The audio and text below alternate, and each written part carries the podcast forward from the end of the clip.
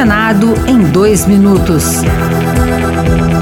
Eu sou Ricardo Nacaoca e você ouve agora as principais notícias do Senado Federal desta quinta-feira.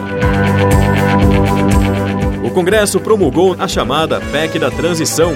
Com a nova lei, o futuro governo contará com um reforço de 145 bilhões no orçamento de 2023.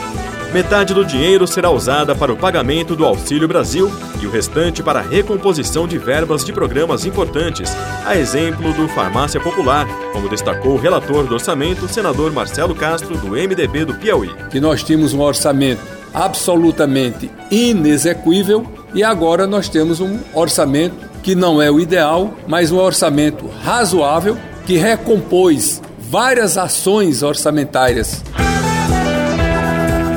Além da PEC da transição, o Congresso promulgou outras duas emendas constitucionais. Uma delas proíbe leis federais de criarem encargos para a União, estados e municípios sem a indicação da fonte da receita. A outra garante recursos para o pagamento do piso salarial nacional para a enfermagem. O presidente do Senado e do Congresso Nacional, Rodrigo Pacheco, espera que agora o piso da categoria vire realidade.